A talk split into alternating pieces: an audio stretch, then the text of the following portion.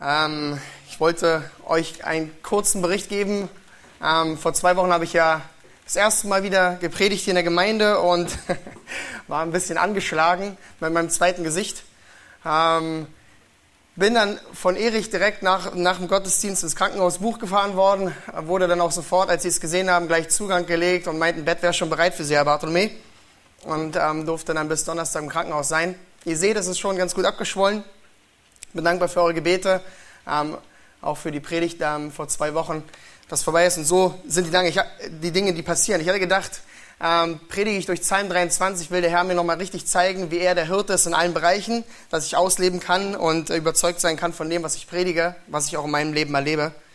Ähm, es war eine gute Erfahrung. Also der Herr ist in Kontrolle. Ähm, wir wollen uns weiter diesen Psalm 23 anschauen. Und die Frage, die ich euch gestellt habe, war, ist der Herr der einzig wahre Oberhirte in deinem Leben? Das war die Frage, die letztes Mal über dieser Predigt stand, über diesen Psalm 23, der uns, die Frage, die uns vor Augen stehen soll, wenn wir durch diesen Psalm durchgehen. Und mit der Geschichte war noch eine zweite Frage dazugekommen, die ich euch erzählt habe. Kennst du nur den Psalm 23 oder kennst du den wahren Hirten in deinem Leben? Wie er uns so einzigartig in diesem Psalm 23 vorgestellt wird. Und wir haben uns letztes Mal die ersten ähm, drei Verse angeschaut, die ersten beiden Wahrheiten, damit du absolutes Vertrauen in diesen Hirten haben kannst. Und der erste, die erste Wahrheit war, er erfüllt dich. In Vers 1, ich lese nochmal vor, wie wir ihn so genau wie möglich betrachtet haben, diesen Vers 1. Der Herr ist mein Hirte und ich werde nie in einen Zustand kommen, dass mir irgendetwas fehlt. Und die zweite Wahrheit war, denn er versorgt dich. Verse 2 und 3 auch nochmal ganz genau, wie wir es betrachtet haben. Er lässt mich niederliegen auf grünen Weiden. Er führt mich zur Wasser der Ruhe. Er erneuert meine Seele. Er führt mich auf der Straße der Gerechtigkeit um seines Namens willen. Das ist die Wahrheit aus den ersten drei Versen. Mit der großen Zusage, wenn der Herr wirklich dein persönlicher Hirte ist, dann wirst du in einem Zustand leben, wo dir nie etwas fehlt. Nicht heute, nicht morgen und nicht in Ewigkeit. Es ist die innere Dankbarkeit durch die Gnade und Güte und Barmherzigkeit Gottes in deinem Leben. Es ist die Überzeugung deines Herzens, dass du im Herrn als Teil der Herde bereits alles bekommen hast, was du brauchst in diesem Leben und im Leben, was kommen wird. Und du kannst es in Ewigkeit genießen zu deiner Freude und zu Gottes Anbetung alleine. Der Herr ist mein Hirte und ich werde nie in einen Zustand kommen, dass mir irgendetwas fehlt. Das ist die Titelaussage in Vers 1, die alles in diesem Psalm 23 überstrahlt. Man könnte bestimmt noch weitergehen und sagen, die die ganze Schrift ähm, ähm, durchzieht und herausstrahlt. Und dann mit dieser Gewissheit im Herzen führt der Herr dich auch durchs Leben, wie David es hier beschreibt, indem er dir Ruhe schenkt auf der grünen Weide, Ruhe im Wort, Ruhe im Gebet, Ruhe, um aufzutanken und Ruhe, um gestärkt zu werden, Ruhe, um anzubeten. Eine Ruhe, wo der Herr dein Beschützer ist. Und dieser Oberhirte wird dich auch erneuern. Er wird dich zurückführen. Er wird dich wiederherstellen, wenn du abgeirrt bist, damit du wieder zur vollen Kraft kommst und eng bei ihm lebst. Und er wird dich auf der Straße der Gerechtigkeit führen, der Straße des Lebens, die Straße, die allein in den Himmel führt. Denn er hat es bei seinem heiligen Namen geschworen, als der Treue der Gütige, der liebende Oberhirte. Deswegen nochmal die Frage, ist der Herr wirklich der einzig wahre Oberhirte in deinem Leben? Und du kennst die Antwort am besten. Und David hat in diesem Psalm, der ja nur sechs Verse hat, so viel mehr zu sagen. Und wir wollen uns den dritten Punkt anschauen. Die erste Hälfte vom dritten Punkt, warum du absolutes Vertrauen haben kannst. Und das ist unser, unsere dritte Wahrheit, denn er leitet dich.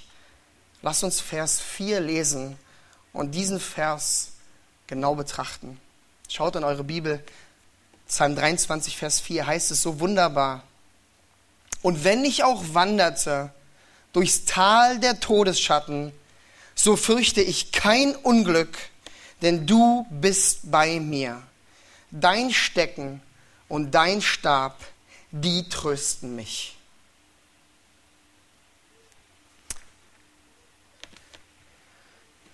Ich habe den Vers lange auch in, in zwei Jahren in Amerika studiert und auch als ich es jetzt noch übersetzt habe von meiner englischen Ausarbeitung, ist mir aufgefallen, dass dieser Vers hier in Vers 4 eine so universale, allgemeine Wahrheit für uns hat, die wir genau verstehen müssen, wenn wir von uns selber sagen, dass wir ein Nachfolger des Hirten sind. Denn dieser Vers hier in Vers 4 beschreibt, so einzigartig, wie der Herr uns, dich in dein Leben lenkt und leitet. Wie er dich ganz umsorgt, jeden von euch. Und wenn du diesen Vers verstehst, hier in Vers 4, wird sich ganz viel in deinem Leben fügen und Sinn ergeben. Und du wirst mehr und mehr verstehen, warum der Herr handelt, wie er handelt in deinem persönlichen Leben. Und es ist wieder so ein bekannter Vers. Also Psalm 23 ist ja so ein Vers, so ein, so ein Psalm, den wir so oft gelesen haben, so oft gehört haben, zitieren. Und jeden ist es so ein Guss und wir kennen ihn so gut. Aber lasst uns noch mal ein bisschen tiefer in Vers 4 einsteigen und im Hebräischen forschen, was der Vers in der Tiefe auszusagen hat. Ich möchte zwei Anmerkungen machen nochmal zu dieser genauen Auslegung zum Hebräischen, weil ich immer vom Hebräischen rede. Ähm, das soll erstens nicht dahin führen, dass du dein Vertrauen in deine deutsche, russische oder englische Bibel verlierst. Weil die Übersetzer gute Arbeit geleistet haben. Martin Luther, der sich damals Griechisch und Hebräisch beigebracht hat, selber hat eine gute Arbeit geleistet. Es wurde gut ähm, auch weiterhin von anderen Übersetzern übernommen und versucht, genau wie möglich die Dinge uns nahezubringen. Aber zweitens ist mir deutlich geworden, auch im Studium, ist diese genaue Auslegung so wichtig. Weil deswegen kommen wir doch hier in der Gemeinde zusammen. Deswegen sitzt ihr doch da und hört euch eine Predigt an, damit wir, die Prediger, die Lehrer, hier vorne stehen und euch so genau wie möglich sagen, so spricht der Herr. Denn unsere Aufgabe ist es, und das ist auch die Ausbildung, die wir bekommen haben, die Verantwortung, die wir bekommen haben, das Wort so genau wie möglich sprechen zu lassen, damit der Herr vor euren Augen immer größer wird damit wir ihn noch mehr anbeten in unserem Leben, ihm noch mehr vertrauen, ihm noch mehr im Gehorsam nachlaufen. Wozu uns David hier so wunderbar aufruft. Es ist so wichtig zu verstehen, warum so viel Hebräisch. Also nachdem David uns hier in den ersten drei Versen gezeigt hat, wie der Herr, der Hirte uns führt, auf der Straße der Gerechtigkeit, führt er uns nun in Vers 4 durch das Tal des Todesschatten. Und ich glaube, es war Luther, der diese Bezeichnung hier geprägt hat. Tal des Todesschatten. Was wir auch im Englischen finden, the valley of the shadow of death. Klingt schon irgendwie unheimlich, oder? Der Todesschatten. Und manche Ausleger sind auch in verschiedene Richtungen gegangen, Schwerpunkt sehr viel auf Tod und Schrecken.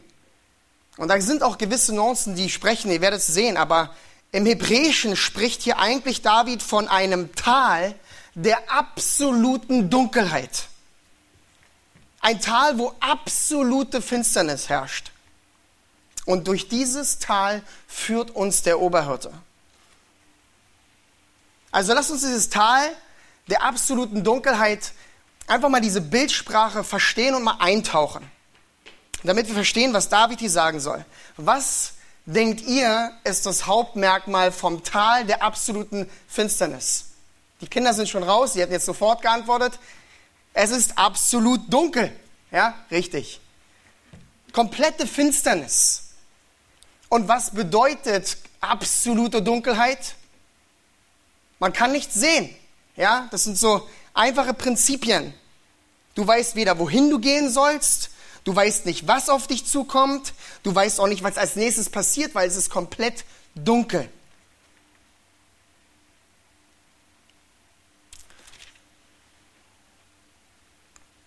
Kennst du solche Täler der absoluten Dunkelheit aus deinem eigenen Leben?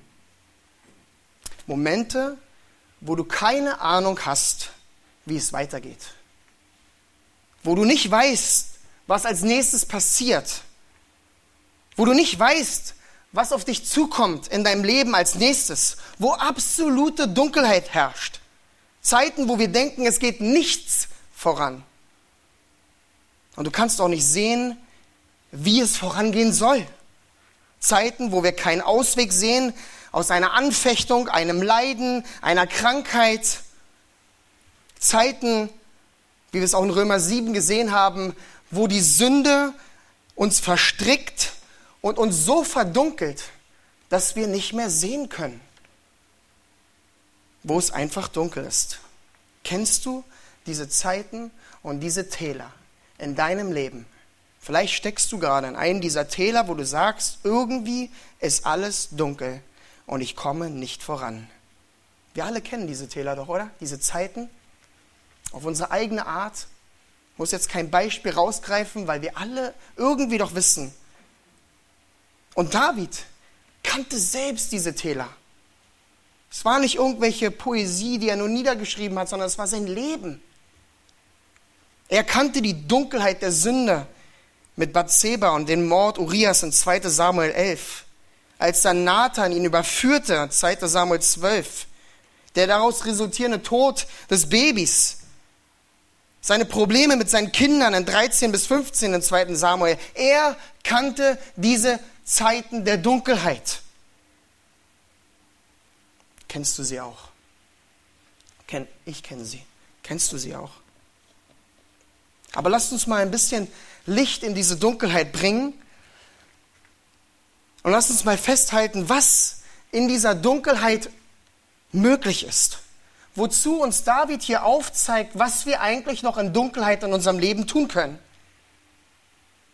Denn wenn du nichts, aber auch gar nichts sehen kannst, was neben dir ist, hinter dir oder vor dir passiert, was machst du dann?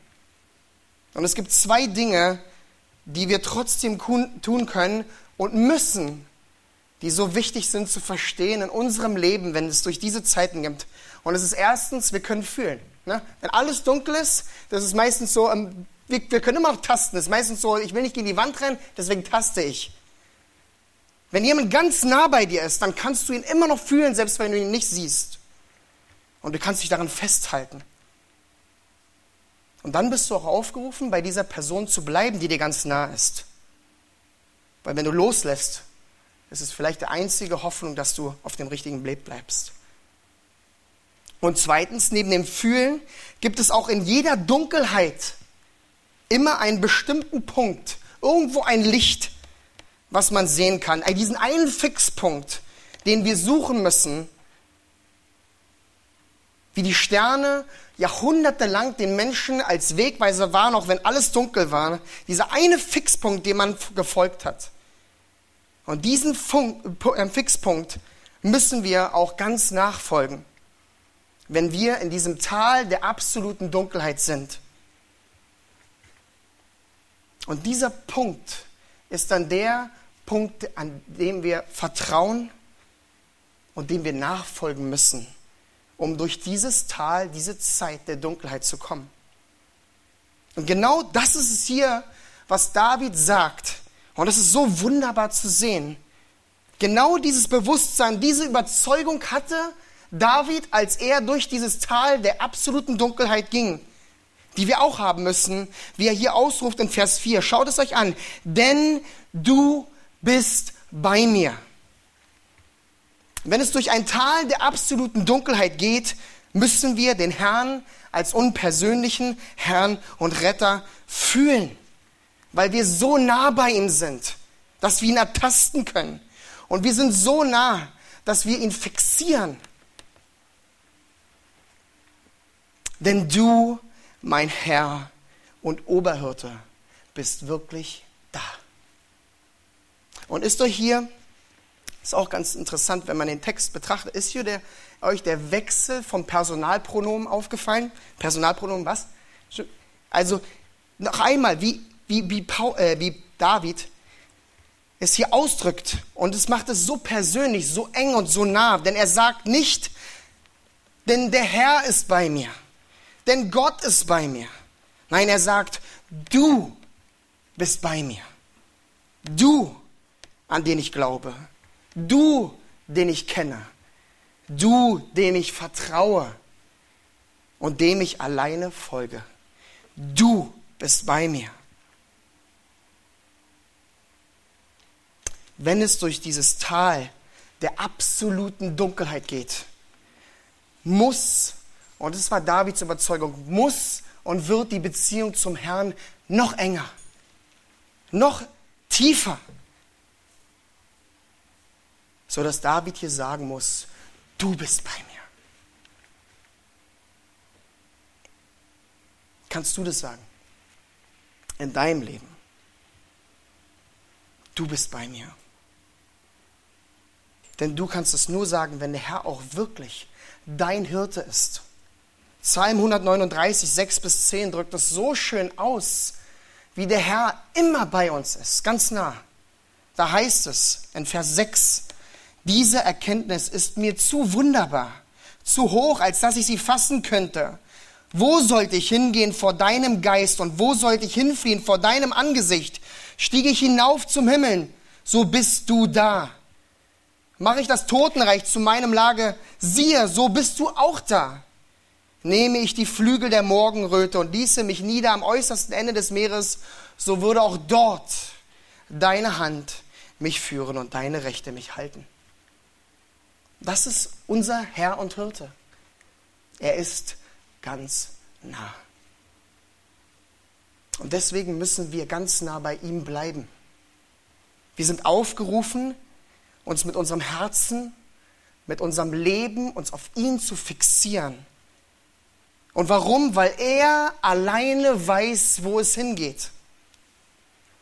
Wenn Dunkelheit herrscht, kannst du immer ihm vertrauen, weil er immer weiß, wo lang es geht. Und warum? Die Schrift ist so klar. In Johannes 8, Vers 12 heißt es, ich bin das Licht der Welt. Wer mir nachfolgt, wird nicht in der Finsternis wandeln als dauerhaften Zustand, sondern er wird das Licht des Lebens haben. 1. Johannes 5 sagt es auch, und das Licht scheint in die Finsternis, und die Finsternis hat es nicht ergriffen. Lukas 1, 79. Und de, um denen zu scheinen, die in Finsternis und Todesschatten sitzen, um unsere Füße auf dem Weg des Friedens zu richten. Wenn wir also durch diese Zeiten der Dunkelheit gehen müssen, dann müssen wir nah sein, auf ihn schauen, in seinem Wort, im Gebet, ob es durch Leid, Not oder Anfechtung geht oder wenn wir mit Sünde verstrickt sind, die unser Leben verdunkelt, dann bist du, mein Hirte, da. Du gehst nicht weg, weil wir es immer nur sind, die weggehen. Aber er entfernt sich nicht. Richtig? Er ist ganz nah. Wie sieht es also in deinem Leben aus? Immer wieder habe ich mir diese Frage selber gestellt. Kannst du sagen, du bist bei mir?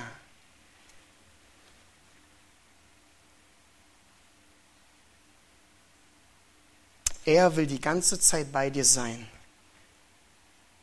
Bist du vielleicht derjenige, der wegläuft und deswegen denkst du immer, der Herr ist nicht da? Frage dich, welchen Platz der Herr in deinem Leben und in deinem Herzen wirklich hat. David wusste es.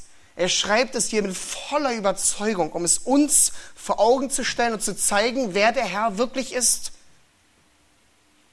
Er lebte diese Wahrheit und sie scheinte in seine Dunkelheit, auch in seinem Leben.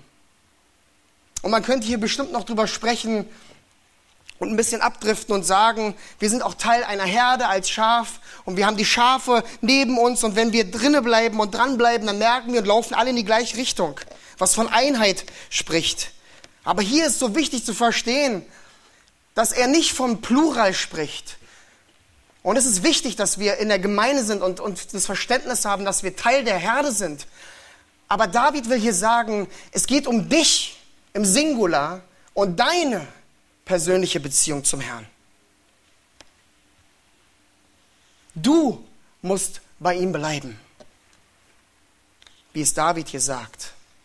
Denn es gibt genug Lichter in dieser Welt, wir haben es heute und eigentlich alle Zeit, die uns versuchen wollen abzulenken und wegzuirren. Und wir wissen auch, es gibt Böcke im Schafspelz, die uns verführen wollen. Deswegen schau du in deinem Leben allein auf den Herrn bei jeder Frage, auf allen deinen Wegen, denn er ist der einzig wahre Oberhirte. Deswegen folge ihm, auch dann, wenn es in die absolute Finsternis geht. Denn nur dann, und das ist so schön, wenn wir weitergucken, in Vers 4 im Psalm 23, kannst du mit David ausrufen, wer es hier macht. Und guck in den Text. Und wenn ich auch wanderte durchs Tal des Todesschattens, so fürchte ich kein Unheil, denn du bist bei mir. Ich fürchte nichts Böses, nichts Schlechtes, nichts Unangenehmes. Auch nicht in der Finsternis, auch nicht in diesen Zeiten. Und das Interessante ist auch hier wieder, wie wir es in Vers 1 gesehen haben, dass die Grammatik im Hebräischen noch viel absoluter ist. Und das ist so schön zu sehen, weil David hier sagt, ich fürchte nie Unheil. Nie. Das war die Wahrheit, die David hatte in seinem Herzen, als er das aufgeschrieben hatte. Ich fürchte nie Unheil, denn der Herr, mein Hirte, ist bei mir. Ich vertraue dem einzig wahren Licht in dieser Welt, der ganz nah bei mir bleibt sodass ich ihn fühlen kann, sodass ich mich auf ihn fixieren kann. Und dann fürchten wir nie Unheil, nie Böses, nie Schlechtes, auch in den Zeiten der absoluten Finsternis. Psalm 139, 12 fügt noch hinzu, macht, auch, ähm, macht es auch so klar, so wäre auch die Finsternis nicht finster für dich. Und die Nacht leuchtete wie der Tag die Finsternis wie das Licht, wenn der Herr dein Hirte ist.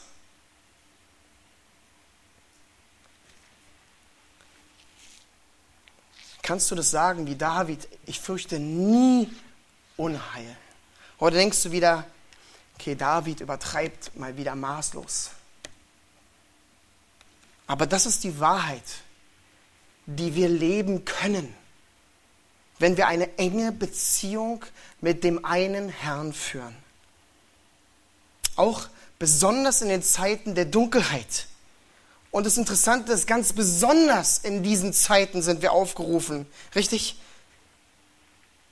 Bist du also nah beim Herrn in seinem Wort, im Gebet, ist er wirklich dieser Fixpunkt.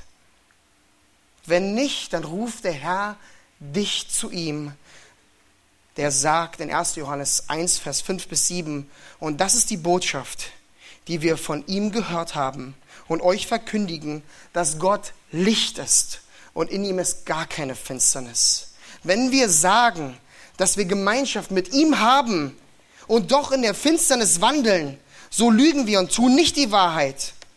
Wenn wir aber im Licht wandeln, wie er im Licht ist, so haben wir Gemeinschaft mit ihm. Und das Blut Jesu Christi, seines Sohnes, reinigt uns von aller Sünde.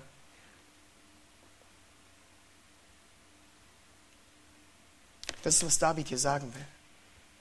Im Psalm 23. Folge den einem Herrn, denn er ist das Licht der Welt. Es ist so, so gut, so wichtig, immer wieder diese Wahrheit zu hören. Auch wenn du von dir sagst, du bist ein Schaf des Herrn in seiner Herde. Du bist Christ. Aber wir wissen alle, wie bockig Schafe sein können. Und auch wir. Wir sollen in dem Licht wandeln. Lebst du das mit deiner ganzen Überzeugung? Strebst du danach, jeden Tag dem Herrn nachzufolgen? Und du musst diese Wahrheit hier aus Vers 4 wirklich verstehen, denn es geht durch diese Täler. Es geht in unserem Leben durch Zeiten der absoluten Finsternis. Und das sagt David auch so klar, denn er sagt, und wenn ich auch am Anfang von Vers 4, auch wenn schon, David wusste, es wird passieren. Diese Täler werden kommen. Wir, wir sehen es in der ganzen Schrift, Apostelgeschichte 14, 22 heißt es, dass wir durch viele Bedrängnisse in das Reich Gottes hineingehen müssen. 1. Petrus 4, 12 bis 13. Geliebte, lasst euch durch die unter euch entstandene Feuerprobe nicht überraschen, als widerführe euch etwas Fremdartiges, sondern in dem Maß, wie wir Anteil habt am Leiden Christi, freut euch. Denn Jakobus sagt es auch so klar, meine Brüder, achtet es für lauter Freude, wenn ihr in mancherlei Anfechtung geratet. Da ihr ja wisst, dass diese Bewährung eures Glaubens standhaftes Ausharren bewirkt. Das standhafte Ausharren aber soll ein vollkommenes Werk haben, damit ihr vollkommen und vollständig seid. Und hier kommt es wieder. Und es euch an nichts mangelt. Das ist die Wahrheit. Wenn der Herr dein einzig wahrer Hirte ist, in allen Zeiten deines Lebens, egal wo du durchgehst, egal was passiert, du hast die Überzeugung, dass in dem Herrn wirst du in einem Zustand leben, dass dir es an nichts fehlt. Nie. Und es ist so schön zu sehen in Psalm 23, dass nicht wir diejenigen sind, die durch dieses Tal gehen, oder? Es ist ja nicht so, dass der Herr zu uns als Hirte sagt, da ist das Tal, ich gehe außen rum, warte auf der anderen Seite und versucht mal durchzukommen. Nein, es ist so schön zu sehen, dass der Herr hier im Psalm 23 dieses Tal ansteuert. Er teuert diese Täler, steuert diese Täler in deinem Leben auch an und sagt, da musst du durch. Und er ist es, der führt. Er ist es, der genau weiß, das gehört dazu. Auch dieser Weg auf der Straße der Gerechtigkeit, dem Weg des Lebens, wie es in Matthäus 13, 7 bis 7, 13 bis 14 so klar heißt, geht ein durch die enge Pforte. Denn die Pforte ist weit und der Weg ist breit, der ins Verderben führt. Und viele sind es, die da hinten hineingehen. Denn die Pforte ist eng und der Weg ist schmal, der zum Leben führt. Und wenige sind es, die ihn finden. Ist es also, wenn der Herr dich in deinem Leben durch diese Zeiten führt, sagst du dann, okay, jetzt ist Schluss. Jetzt reicht's. Mir wurde gesagt, wenn ich den Herrn annehme, ist alles gut. Da ist immer Licht, immer Freude. Aber die Schrift sagt uns so klar und es spricht so gegen das Wohlstandsevangelium, was wir heute hören. Es gibt diese Zeiten und die sind so gut. Ich weiß noch, die als wir unseren ersten Sohn erwartet haben, Gabriel, und es dann hieß bei diesem 3D ähm, Ultrasound, ähm, Ultraschall, ja, danke, ähm, wie, wie, wie gesagt wurde, dass wir ähm, ihn früher holen müssen, die Ärzte. Und bei, bei, bei Calebs Geburt war eigentlich alles okay, ähm, nur dass er nicht raus wollte. Und dann haben sie ihn auch geholt und es war fünf Uhr morgens und ich wusste, ich habe nicht geschlafen, nicht gegessen, ich werde auf jeden Fall umkippen. Und dann kam er, hat geschrien ein bisschen und dann ging es so wieder los mit Caleb und dann hat er komisch geatmet und die Ärzte meinten, oh, that doesn't look good, das sieht nicht gut aus. Und ich war immer danke für diese Aussagen. Und diese Momente im Leben, die von heute auf morgen kommen, wo du dir die Frage stellst, vertraust du auch dem Herrn? Hast du die Ruhe im Herzen, weil Gott souverän ist? Auch wenn es mal dunkel wird, mal eng wird. Denn es wird Anfechtung geben. Es wird Zeiten geben, die mal richtig anstrengend sind. Aber auch dann dürfen wir wissen, dass Gott in Kontrolle ist. Glaubst du das? Dr. Street in Amerika war mir so ein Beispiel, den viele von euch kennen. Weil einer der größten Eigenschaften von ihm ist, warum er so ruhig und ausgeglichen ist und so oft fröhlich, eigentlich immer fröhlich. Weil er so ein unglaublich unverrückbares Vertrauen hat in die Souveränität Gottes, der alles in der Kontrolle hat. Und das hat mir so gut getan.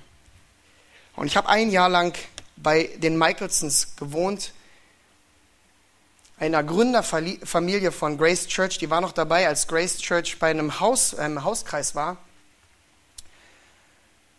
Und da studierst du am Seminary, gehst auch durch deine Zeiten der Dunkelheit, selbst in Kalifornien, wo die Sonne scheint.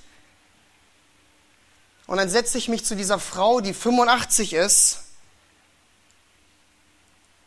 Und dann guckt sie mir in die Augen und sagt nicht, lass uns mal jetzt ganz kurz aus dem Hebräischen Exegese machen im Alten Testament. Nein. Sondern sie guckt mir in die Augen und sagt, Marco. Und das ist eine Wahrheit, die ich nie wieder vergessen werde und die ich schon ein paar gesagt habe und die ist so gut, ist so einfach, aber so gut. Und sie fragt mich, Marco, hätte Gott es ändern können? Und ich sage, ja. Hat er es geändert? Nein. Ist er trotzdem Gott? Ist er trotzdem perfekt? Ja. Und das ist etwas, was wir ansetzen können in all unseren Leben, in allen Fragen, in allen Bereichen. Können wir uns die Frage stellen, hätte Gott es ändern können? Ja. Hat er es? Nein. Ist er trotzdem Gott? Ist er trotzdem der Hirte? Ist er trotzdem perfekt? Und das drückt David hier aus als er diesen Psalm niedergeschrieben hat, um uns diesen Hirten zu präsentieren, der so gewaltig ist.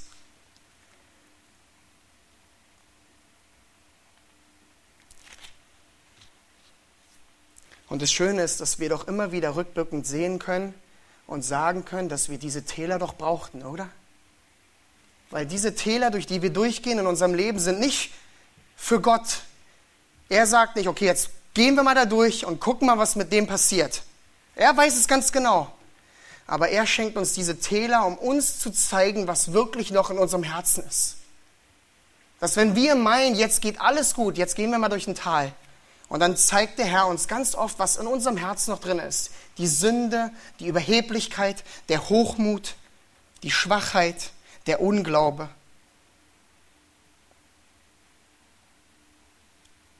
Aber auch in diesen Tälern hat er so wunderbare Worte für uns, wo er sagt in 1. Korinther 10, Vers 13, es hat aber euch bisher nur menschliche Versuchung betroffen. Gott aber ist treu. Er wird nicht zulassen, dass ihr über euer Vermögen versucht werdet, sondern er wird zugleich mit jeder Versuchung auch den Ausweg schaffen, sodass ihr sie ertragen könnt.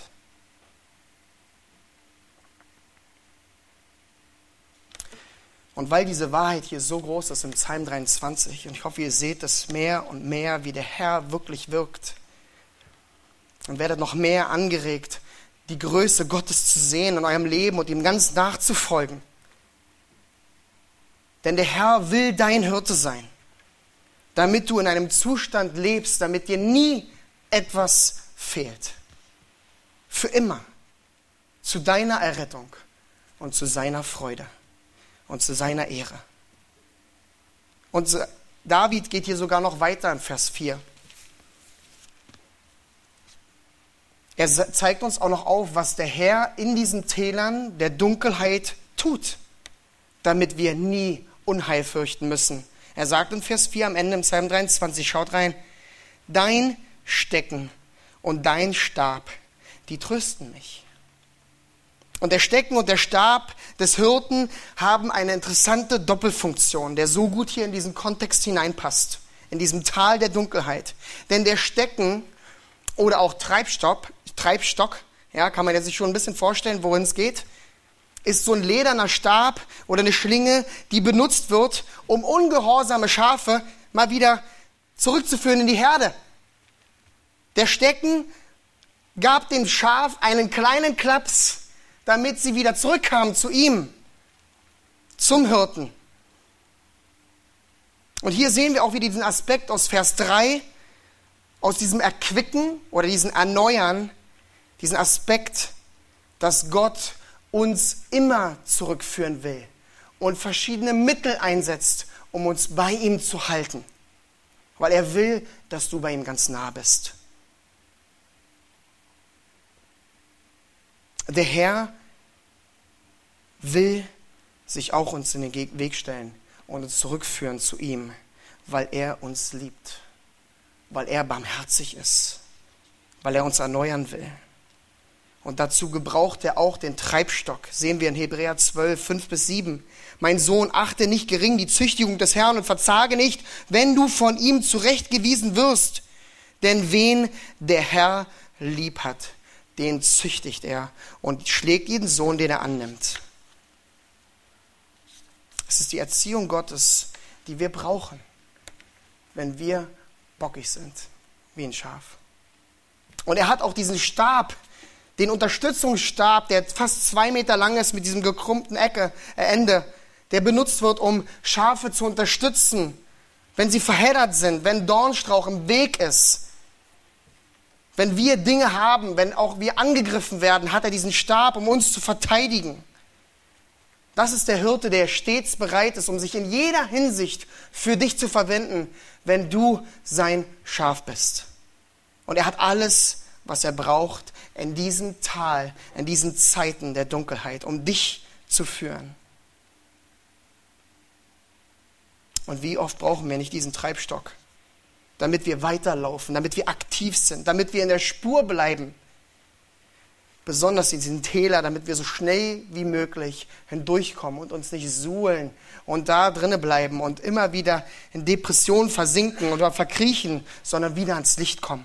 Und da treibt uns der Herr voran weil er will, dass wir hindurchkommen.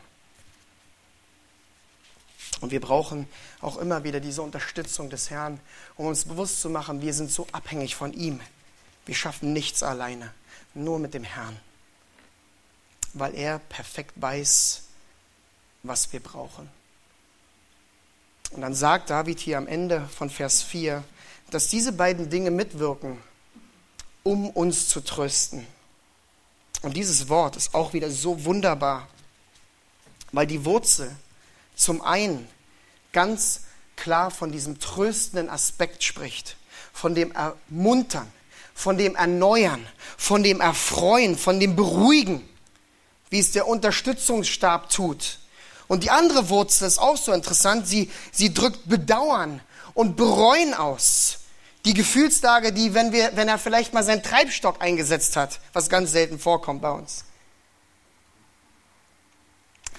Aber das Bedauern und das Bereuen ist auch dazu da, dass wir merken, oh, hier bin ich falsch gelaufen.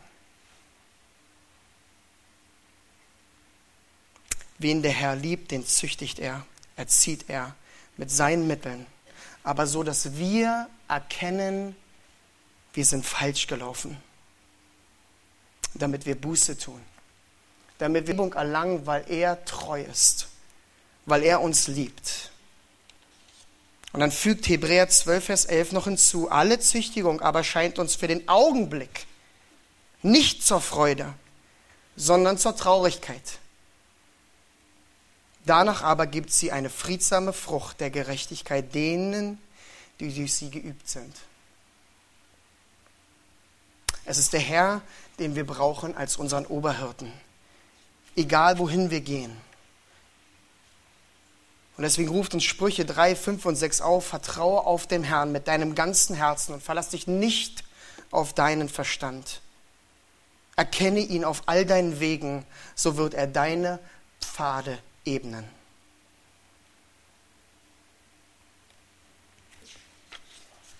Verstehst du, wie sehr du den Herrn brauchst in deinem Leben. Schau auf diesen Vers.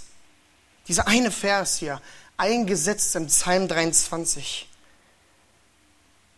der bei mir, als ich studiert habe, nochmal überarbeitet, durchgeschaut, so gezeigt hat, wie er unser ganzes Leben uns aufzeigt, wie wir dem Herrn nachlaufen sollen und besonders, wenn es mal durch Dunkelheit geht. Wenn also der Herr dein absoluter Hirte ist und besonders in den Zeiten der Dunkelheit, wo er auch bei dir ist und dich auch dorthin geführt hat, auch wenn es hart ist, zwickt und wehtut, kannst du dem Herrn ganz vertrauen. Denn alles geschieht durch seine Liebe, seine Gnade und seine Barmherzigkeit.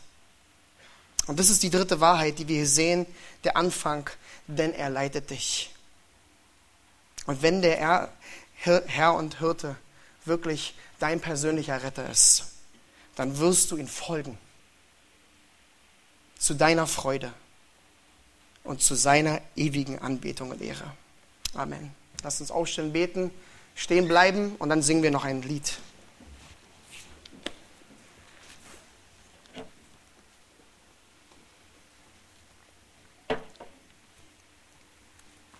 Treuer Gott und Vater, wir danken dir so sehr für dein Wort. Wir danken dir für David, der durch den Geist diese Worte aufgeschrieben hat, die er so sehr gelebt hat, dass du sagst, er ist ein Mann nach dem Herzen Gottes. Und wir können doch teilweise spüren, welche Dynamik in diesen Worten drin ist wie es doch unser Leben auch beschreibt oder beschreiben kann, wenn wir wirklich den einem Oberhirten nachfolgen. Und Herr, ich bete und bitte, dass du in uns immer wieder neu dieses Wollen schenkst, dass wir dir ganz nachfolgen. Es gibt so viel in der Welt, die uns wegziehen will, besonders wenn wir jung sind. All diese Verlockungen, die so gut aussehen, aber es ist alles Schall und Rauch weil du alleine hast den Weg des Lebens, auf dem du vorangehst, uns voraus und du ruhst uns auf, dir nachzulaufen, auch wenn es durch Dunkelheit geht. Und auch da dürfen wir immer wieder sagen, du hättest es ändern können, aber du hast es nicht gemacht, weil du perfekt bist, weil du genau weißt, was wir brauchen, zu welcher Zeit wir es brauchen und in welchem Maß wir es brauchen, damit wir wachsen, aber auch, dass wir demütig werden dass wir uns immer wieder klar machen, ohne den Hirten können wir nichts. Und Herr, dann schenkst du uns auch das Verständnis, dass wir ohne den Hirten gar nichts alleine tun wollen. Weil nur du Leben schenkst. Weil du nur Sicherheit schenkst. Nur in dir ist wirkliche Freude. Eine Freude, die alle Grenzen übersteigt und in alle Ewigkeit ist. Hilf uns, dass wir bei dir bleiben dass wir sagen können, du bist bei mir. Herr, danke für dein Wort, was so intensiv und so klar in unser Leben spricht. Wir wollen dir alle Ehre geben. In Jesu Namen. Amen.